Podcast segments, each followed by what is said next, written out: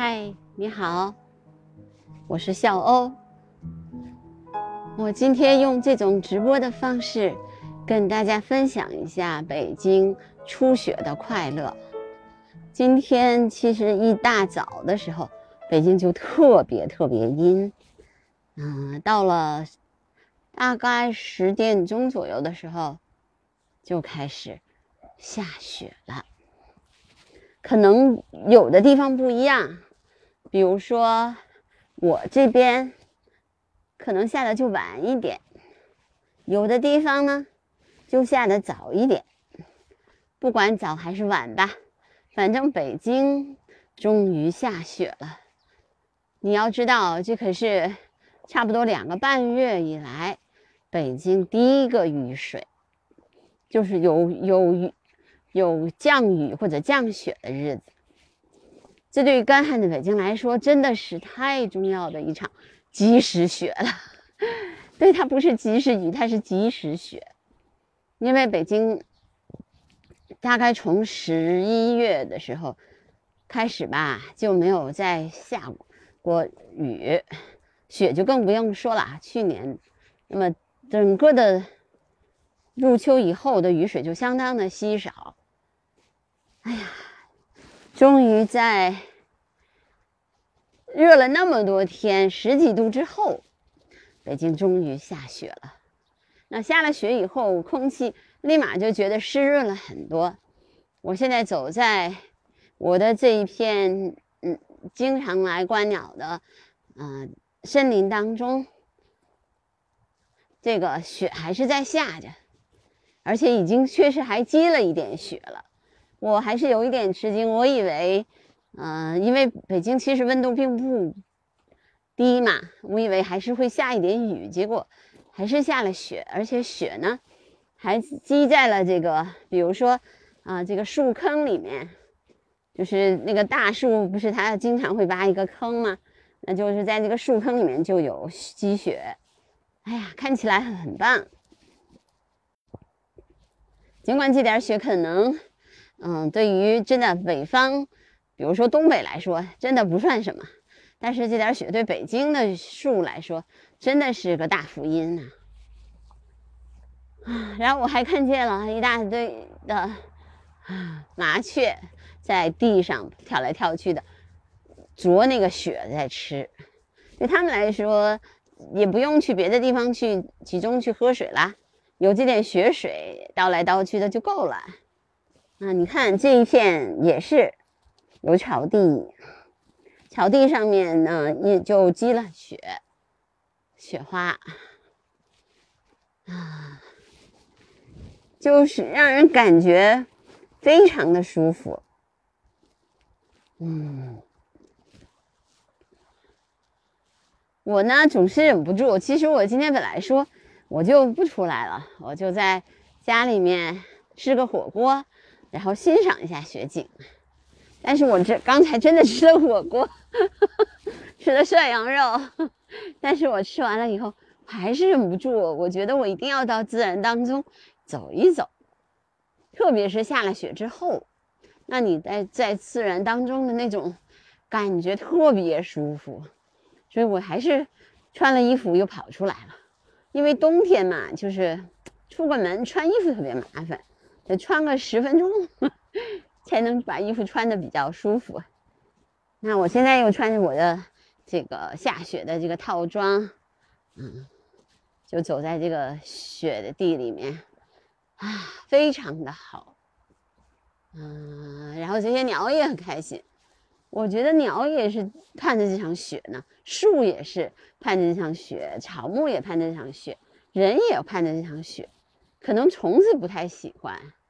但是你知道吗？如果，嗯，下雪的话，这个时候下雪就可以防止很多病虫害，也可以把很多的那个虫卵杀死。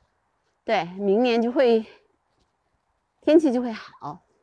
对我们啊，我们在说的这个明年呢，是站在旧历年的角度来说的，就是现在还是虎年嘛。那么兔子年，三百八十四天的兔子年，应该是一个。好年景，哎，瑞雪兆丰年呀！啊，前两前段时间我一直在播客里面跟大家说，北京太热了，两位数的温度，有些地方的那个草都开始变绿了。我觉得这样的这种反季节的现象，对于树木来说不是好事啊。这是群燕雀，啊，它们从我的头顶飞过，在雪里面。它们完全不怕的，那种雪打不湿它们的翅膀。啊，不过要是特别特别大的雪就不一定啦。唉，还是很开心的，对，因为终于在旧历年要到来之际，这就下了雪。明天、后天就周六的话，对，后天周六就是小年了。北方的小年是腊月二十三。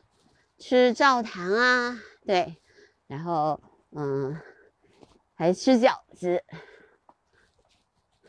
就是正式进年了。然后二十四做什么，二十五做什么，二十六做什么都有讲的，对吧？嗯，反正二十四是扫房。我们现在啊，已经开始准备年货了。其实我一直都在准备。我是个比较重视这种。传统节日的人，这也是我可能是学历史的吧。我觉得这些传统的节日，它有一个特别好的地方，它会让你有一种灵魂的归属感。对，它会有，就像我们比如说我们观鸟的时候，你会有那种自然的归属感一样。那么这些节日呢，这些习俗，你按照这个习俗来做的话，那你会有一种精神上的归属感。或者我说的灵魂上的归属感，你知道啊，你是在这块土地上出生的，然后你按照这样的习俗去这样的过日子，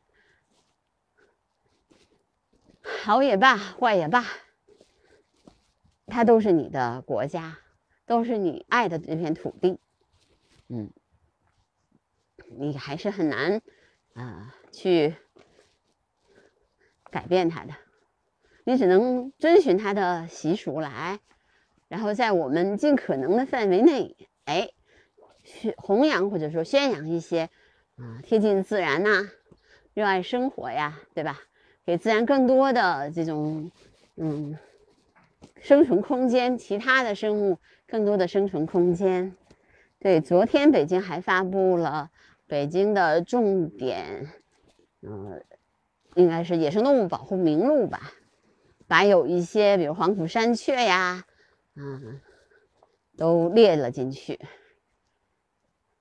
然后它也不再分北京市一级还是北京市二级了，反正都是按国家的标准来。哎，我觉得这样的话，就是让它，嗯，不再完全具有地方性，嗯，而是更加呃国际化，但是又又强调了北京市的这个特点。反正这几年吧，我觉得北京还是变化很大的。它有了很多的这种生态的修复和环境的治理，比如说像清河呀、嗯凉水河呀这些原来的臭水沟，现在都变成了真正的清水。对，还有亮马河，以前都是很臭很臭的地方，都是污染。但现在呢，哎，它就把治理了这些水。还有一个就是。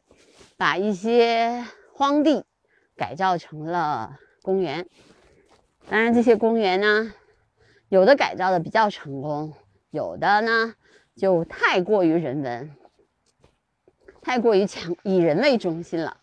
那我觉得还是应该以自然为中心吧，然后兼顾人和其他生物的这这个共有属性，这样的话才能把一个地方建设好。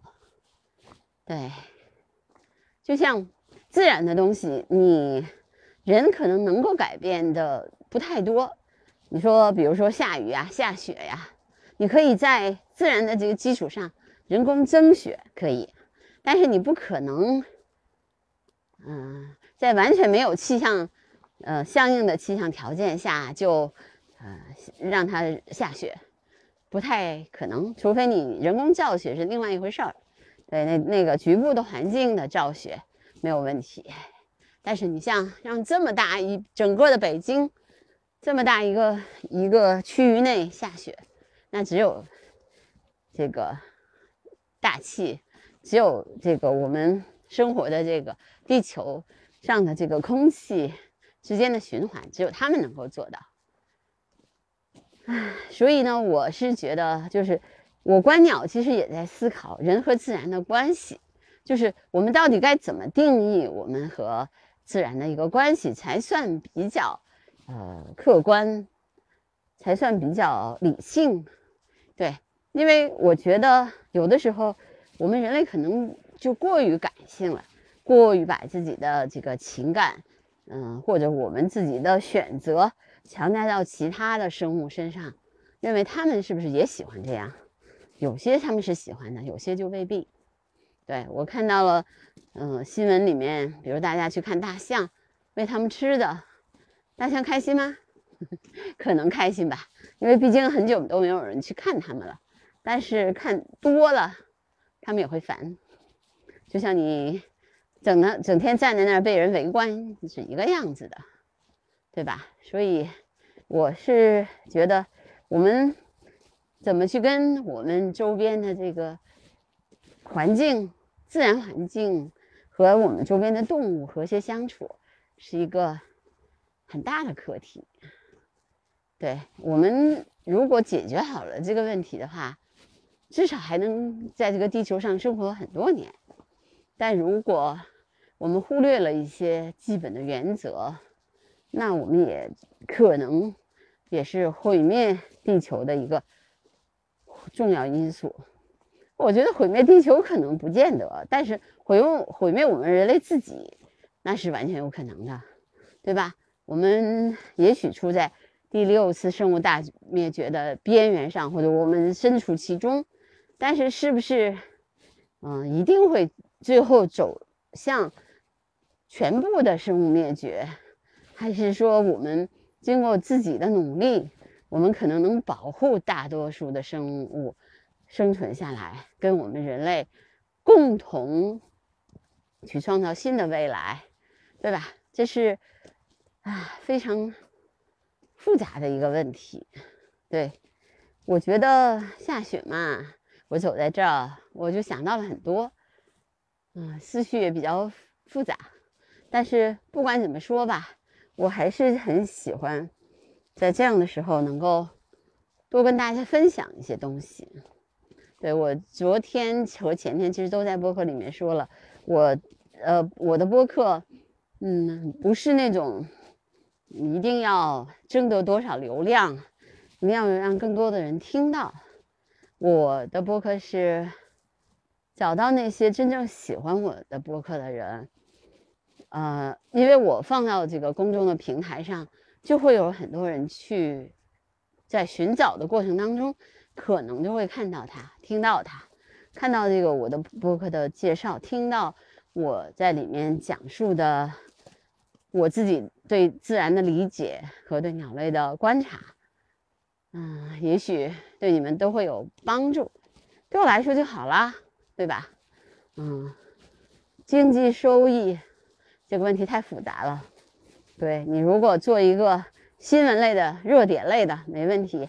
你可以可能很快就会达到一定的流量，啊，甚至跟平台签约，但这不是我的目的。对，唉，反正我现在在雪里面，在呃这种自然的氛围当中，我喜欢把这些氛围分享给你们。那么。这也就是我最大的快乐吧。好，那我今天的播客就到这儿吧，拜拜。